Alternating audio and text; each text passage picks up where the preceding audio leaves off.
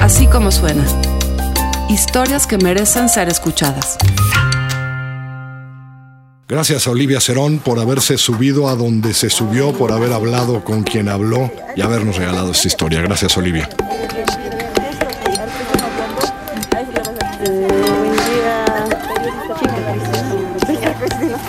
Las mujeres de esta historia trabajan en una construcción gigantesca, la Torre Reforma, el edificio más alto de México y uno de los más altos de América Latina.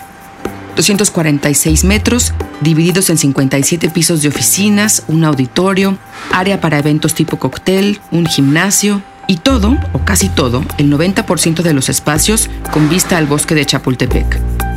En su página de internet, el proyecto promete ser un edificio único en México por la calidad de vida y el éxito que se vive a través de él.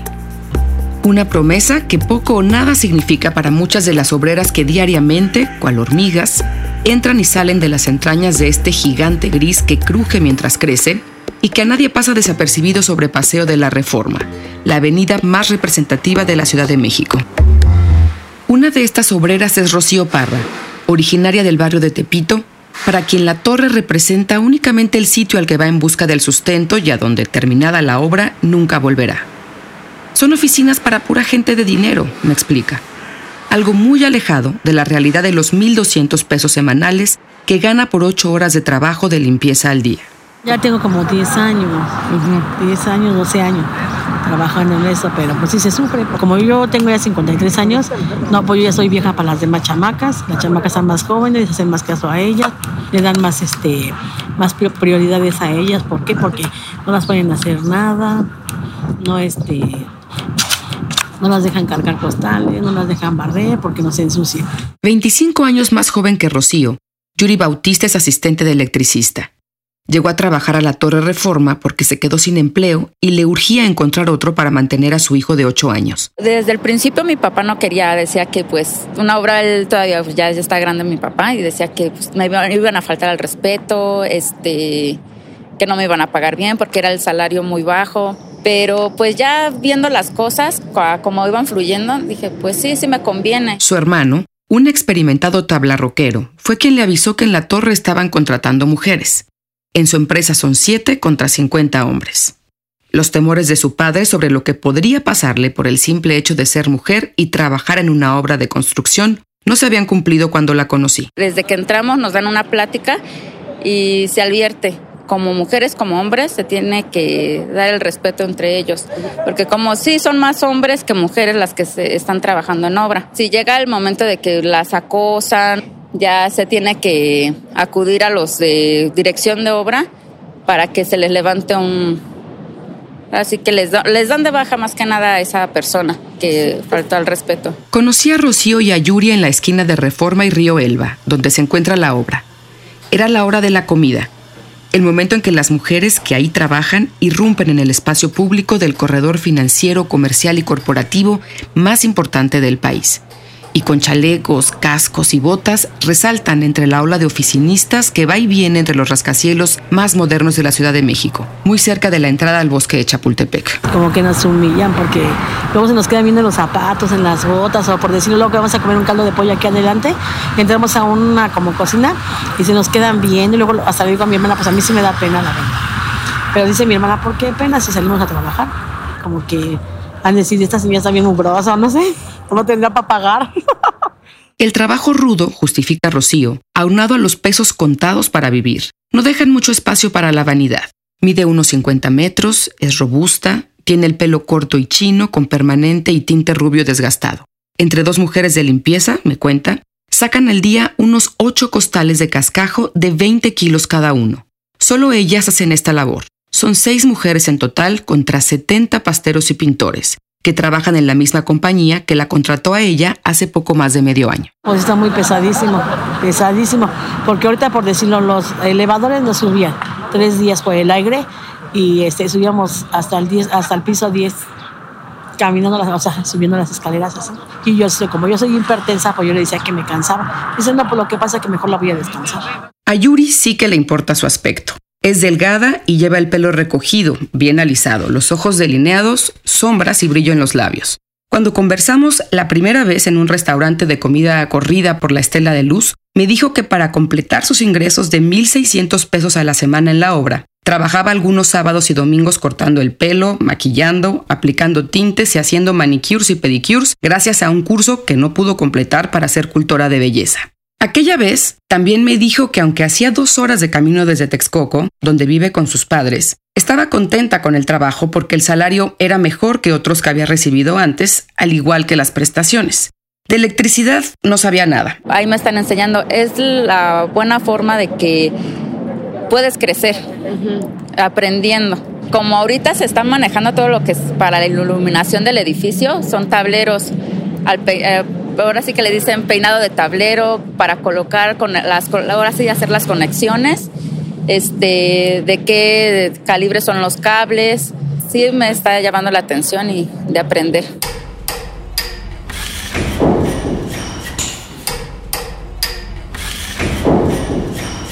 Aunque distintas, Rocío y Yuri tienen en común que para ambas el trabajo en la obra es lo que consiguieron movidas por la necesidad. Es lo que hay. La primera porque a su edad y con estudios hasta cuarto de primaria es lo único que consigue. La segunda, porque es madre soltera y con una carrera técnica y experiencia laboral como telefonista en call centers, tampoco tiene muchas oportunidades. Ya estaba busque y busque, te digo, por las entrevistas que ya se me hacían muy absurdas de que, ay, tienes que cubrir este perfil, que esto, ya te piden cosas que ni al caso también. Te ofrecen en la paga poco y Sí, los horarios ya son que casi de 12 horas que se trabajan de lunes a sábado. Y si no te quedas horas extras, ya eres mal elemento para la empresa. Por decirlo, me iba a una colonia, me iba a otra, me decían, no, pues el insurgente, eh, ahí va a insurgentes, me decían, no, ya no hay. Yo pregunto quién es el cabo, quién es el que está contratando, y me dice, pues fulano de tal, ya me arrimo con él, ya me dicen que sí, le llevo con mis papeles, ya me dicen al otro día y ya tengo que venir.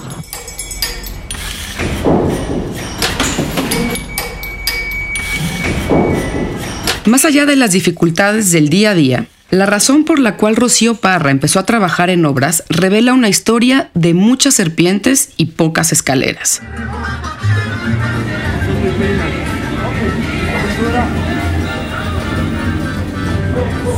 Nació en Tepito. En el llamado Barrio Bravo conoció la violencia desde niña en su familia. Se juntó con un hombre, sufrió violencia de nuevo, se separó, tuvo hijos Varias veces peleó a golpes en las calles, atendió puestos de piratería en el tianguis y vendió veladoras en el primer altar a la Santa Muerte que hubo en el país, en la calle de Alfarería de la colonia Morelos. Ahí, en el barrio Bravo, sigue viviendo con el menor de sus hijos, quien cursa la preparatoria y el único que sigue con ella. Tuvo seis en total, pero le quedan cinco. El asesinato de Soledad Sandra, fue el detonante de muchas cosas en la vida de esta ocho veces abuela y dos bisabuela, y la razón por la cual comenzó a trabajar en obras de construcción. Tenía dinero, tenía yo dos negocios ahí en Tepito.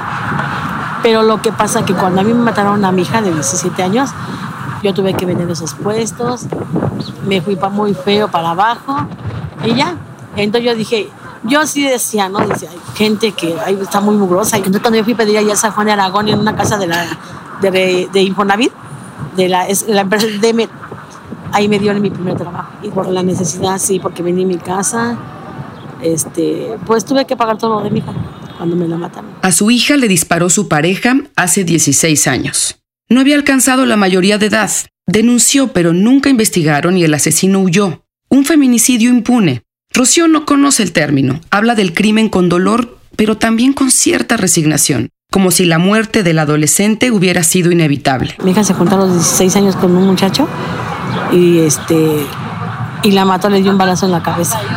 Fueron unos judiciales a la casa de mi hermana y ahí me dijeron, preguntaron por la mamá de Soledad Sandra y le dije, no, pues yo soy. Y me llevaron y ahí ya me hicieron interrogaciones. Yo nunca estuve de acuerdo que ya mi hija anduviera con ese muchacho, pues porque ellos vendían droga. Pero a mí me, comentaron que se había ido a, a, bailar y que de ahí fue donde llegó y le dio el balazo. Por celos a lo mejor. Sí, porque sí, mi hija estaba muy bonita, la verdad. Bueno, yo que puedo decir de mi hija, ¿verdad? Que estaba bonita mi hija. Y, este, y de ahí ya, ya me fui yo para abajo, me fui para abajo. Dije, ni modo, tengo que trabajar en horas. Y empecé a trabajar en horas. Por celos, ella también recibió golpes del padre de sus hijos. Y cuando pudo, los devolvió. Fue por bailar y reír, dice. Antes le gustaba ir a los salones donde las orquestas tocan salsa y danzón en vivo. Pero hace dos años que no va porque no tiene con quién ir. Y yo sí me da ganas de irme a bailar, pero no porque solita no me gusta ir a los salones. Al estar bailando me siento bien y como que me acuerdo de aquellos tiempos.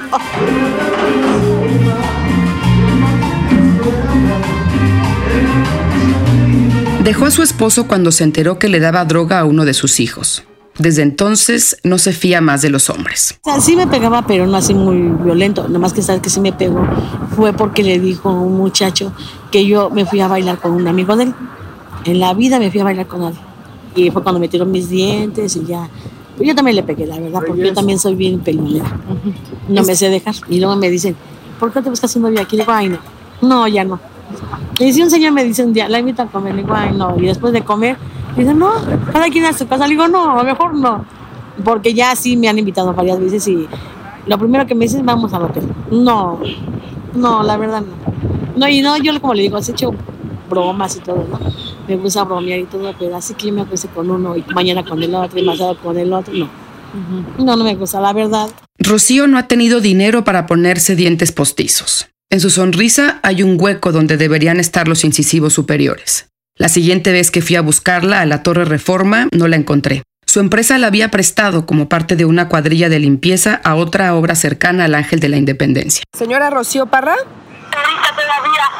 ¿cómo perdón? ¿No la escuché? Lo que pasa es que me mandaron ahorita a otra obra. Aquí adelante del ángel, adelante del ángel. Con eso sí me alcanza ahorita.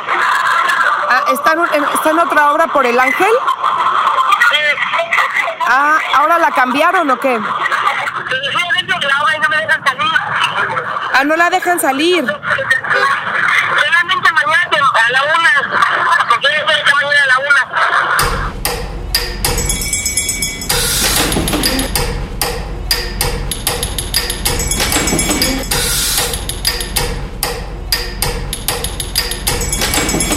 Solo el 10% del total de las personas que laboran en la torre son mujeres, y en el sector de la construcción a nivel nacional representan el 11%. Lo relevante es que ahora realizan tareas que antes solo hacían los hombres. Hay electricistas, soldadoras, pasteras, bodegueras, seguristas, supervisoras, de todo. Algunos ni siquiera lo ven raro. Es el caso de Marcos Pérez, con quien converso mientras se come una torta acompañado de dos obreros más. Los tres sentados en el suelo y recargados en el muro de un edificio contiguo a la Torre Reforma. Ninguno pasa de los 25 años. Yo he mirado mujeres ya desde hace mucho tiempo, ya en las construcciones, ya se está abriendo, están rompiendo las barreras. Parece que estamos entrando en un mundo de igualdad. La mayoría bien, ¿no? Pero ahora sí que hay, no sé, puede haber hombres más celosos de su trabajo, ¿no? Quizás el típico machista de que cómo voy a trabajar con una mujer, que no sé. Pero pues de ahí en fuera todo bien.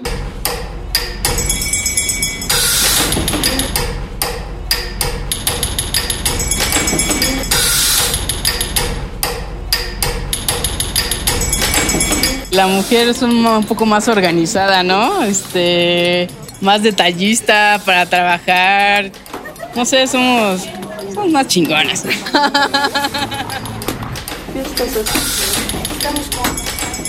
Ella es Ángeles Oropesa. Tiene 23 años y trabaja como supervisora para la compañía que construye dentro de la torre un gimnasio de lujo de cuatro niveles. Bajita, risueña y de ojos color aceituna, todos la identifican en la obra por su casco. Pero hasta ahorita no he visto a nadie más que lo traiga. Puedes mirarlo. Ah, es que... Es duro. Sí. No me había fijado, pensé que era un sombrero normal. No, no, no, no, es un casco. Sí, de hecho, la mayoría se sacan de onda porque me dicen, oye, ¿cómo te permiten andar en sombrero en la obra? Y digo, no, es que es un casco en forma de sombrero. Hace apenas tres años que salió de la universidad y desde el principio ha tenido empleo en proyectos que le entusiasman. Gana 14 mil pesos al mes y no gasta mucho. Su empresa le paga viáticos por vivir temporalmente fuera de su ciudad. Y no lo veo como trabajo porque de hecho me ha tocado trabajar sábados, domingos, desvelarme y todo eso y me encanta, o sea, lo disfruto mucho.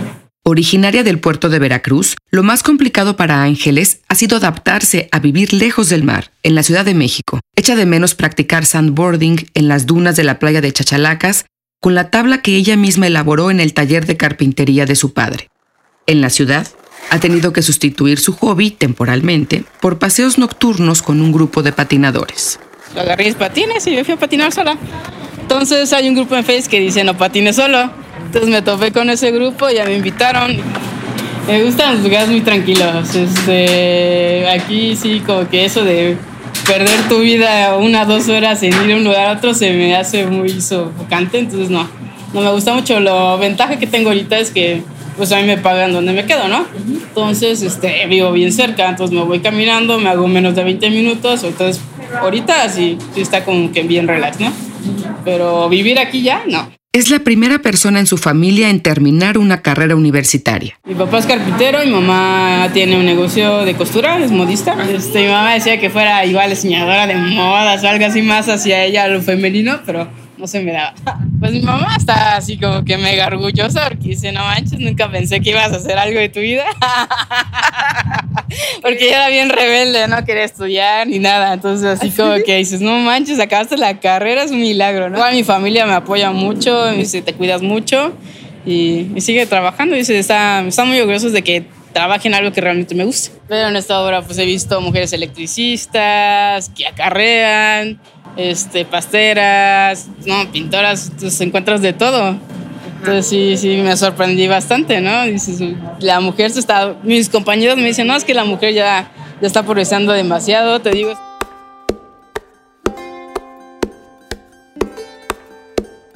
Dos de las mujeres de esta historia ya no trabajan en el edificio más alto de México. La promesa de éxito que se vive a través de él, según la publicidad, nunca fue para ellas. Al cumplir cuatro meses, Yuri Bautista fue despedida por llegar tarde. Rocío Parra estaba por cumplir siete meses cuando la dieron de baja. Ya lo presentía. Me lo dijo una tarde cuando conversamos en el camellón de reforma y me contó sobre la lesión en su rodilla. Esa vez, con otros empleados, llevaba seis horas en una banca esperando noticias de la empresa sobre pagos pendientes. Si no le llegan a pagar, ¿cómo le hacen? Tú no como. Pues voy y le pido un taco a mi hija. Si tiene, me lo da y si no, no me lo da. Así. O voy con mi mamá y ella me regala un, como dice, pues pídele a Dios que te viva, hija, porque me saca una tortita con sal, aquí te la doy. Y sí es cierto, la verdad. Pero si no, aquí me arrimo. Días después, su presentimiento se hizo realidad. Me corrieron por lo de mi pie. Porque, me, o sea, yo me quejaba mucho de mi pie porque me dolía y me dijeron a mí que, que ya no, que ya no servía yo aquí en la obra y que mejor buscar otro trabajo. Y yo le dije al muchacho que por qué me corría si el accidente fue aquí. O sea, me caí y me lastimé mi rodilla. Y me pusieron una fédula y ya después me la quitaron, me presenté a trabajar y ya me, después como yo me quejaba de mi rodilla, me dijeron que ya no podía trabajar. Los días de Rocío en la torre más alta de México se terminaron antes de lo que ella pensaba. De vuelta al desempleo, por enésima vez en su vida, pasa los días buscando la manera de ganarse un dinero para vivir. No hay modo de conseguir ahorita el trabajo. Por la edad, por no saber leer, no escribir y no tener los suficientes estudios para poder buscar tu trabajo. En obras no buscará más. Llegó a la conclusión de que a su edad ya no es físicamente apta para cargar costales de cascajo. Intentará vender las lámparas y los percheros con motivos de Disney que uno de sus sobrinos hace desde la cárcel. Intentará apuntarse para un empleo como barrendera en el gobierno de la ciudad, para lo cual le piden que pague 200 pesos. Intentará lavar y planchar ropa, lo intentará todo. Quiero decir una cosa, yo si tengo lo como y si no, a nadie molesta. A nadie. Un día sí me quedé como dos o tres días sin comer. No me gusta que, que nadie me humille. Y el baile, que en otro tiempo la hacía sentir bien, por lo pronto, no sabe hasta cuándo, tendrá que esperar.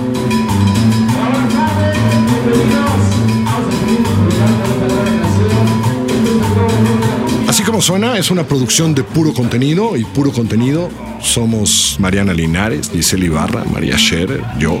Pero realmente este trabajo se lo debemos a los genios que nos graban, hacen el diseño sonoro y luego mezclan. Y son Alejandro de Casa, José Fernández Tanco y Hugo Santos. Toda la música del gran Amado López, gracias. Nos escuchamos en asícomosuena.com. Descarga nuestra aplicación en la tienda de iTunes o la de Google Play.